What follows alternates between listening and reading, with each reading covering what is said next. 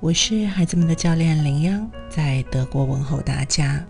有句大家都很熟悉的话：“夫妻关系高于亲子关系。”一段良好的夫妻关系呢，才是家庭的基石，而绝对不是孩子。这就好比是个金字塔。啊，夫妻关系呢是在塔尖，亲子关系在中间，自己的父母和朋友是在底部。如果这个顺序混乱了，那么很遗憾就会冲突不断，也肯定会影响孩子的成长。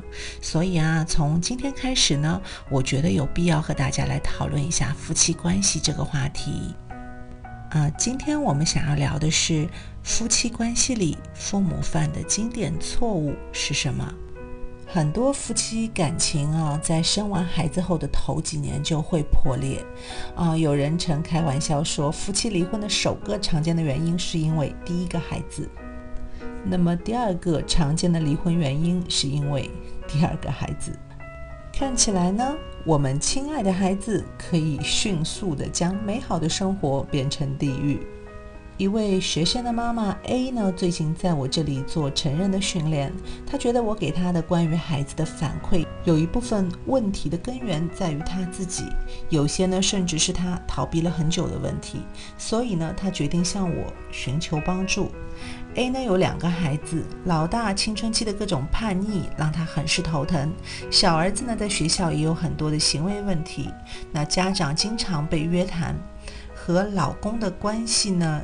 呃，曾经一度紧张到他动过离婚的念头，但是为了两个孩子，硬是忍了下来。在没有孩子之前呢，夫妻其实还算恩爱啊。老公当时就表现的是很宅家，在他眼里呢，老公属于那种没什么野心，守着一个家一份工作，踏踏实实待在原地的类型。而 A 不一样，啊，他想要抓住些夫妻之间的曾经的那些美好，而不是回到家就摆了张脸的样子，一谈话就会感到很大的压力。A 呢，曾经有份干了近二十年的工作，收入各方面都很不错。但是呢，这些年随着孩子的长大，儿子女儿的各种问题，迫使她回归家庭。老公的工作也越来越忙，那成了家庭主妇的她，感觉离原来的自己越来越远，对老公呢也越来越失望，每天还要在孩子面前装的开心的样子。嗯，当我问他，哎，你觉得？你的这些感受，你老公知道吗？他摇摇头说：“啊，这十几年我们谈论的话题只有孩子，谈完女儿谈儿子。关于我们，嗯，他应该能感觉到吧？就算我说，应该也还是那样吧。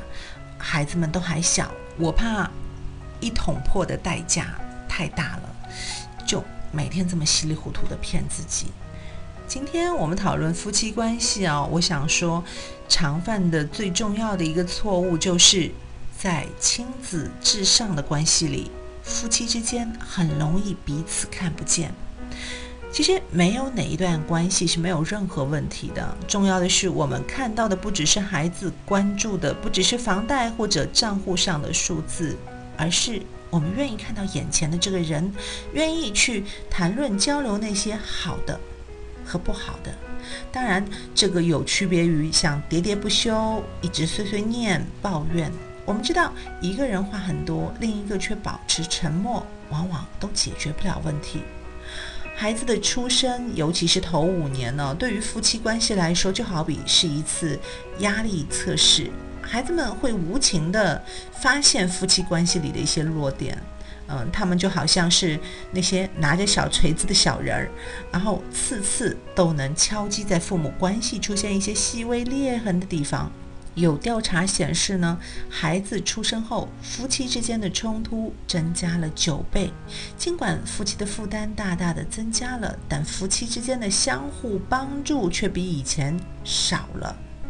很多妻子可能抱怨的是，哎，当她需要丈夫的时候，而他却不在。很多妈妈都觉得自己像是孤独的勇士啊！这个时候，曾经的爱就是一种讽刺。教老公做，还不如自己干了更妥当，也更放心。而丈夫抱怨的是，从来没见过这样泼妇样子的妻子。孩子的哭声，妻子的吼声，下班回家被妻子硬塞过来带孩子的任务，在某个精疲力尽的时候，最真心的想法不是我好幸福，而是我再也不想经历这种事情了。夫妻之间需要留出时间，可以明确说出自己的意愿，并且及时的进行讨论。很重要的还有，尽可能不要提出指控哦。当然，也有可能会发生剧烈的争执，这个时候也需要理性的暂停二十到三十分钟的时间，让双方冷静下来后再进行对话。在整个讨论的过程中，一定要注意保护双方之间的关系。最后，想送给大家一句卡夫卡的话：“爱就像一辆毫无问题的汽车，而有问题的只有司机、乘客和车轮下的路。”今日互动，你是否也有很多的无奈没有来得及告诉你的另一半呢？你能试试看心平气和的。去告诉对方吗？如果觉得我的分享对你有一点点的帮助，我们也希望能得到你的一点点小小的鼓励，希望能给我们点个赞或者转发给同样需要的朋友们。谢谢你的宝贵时间。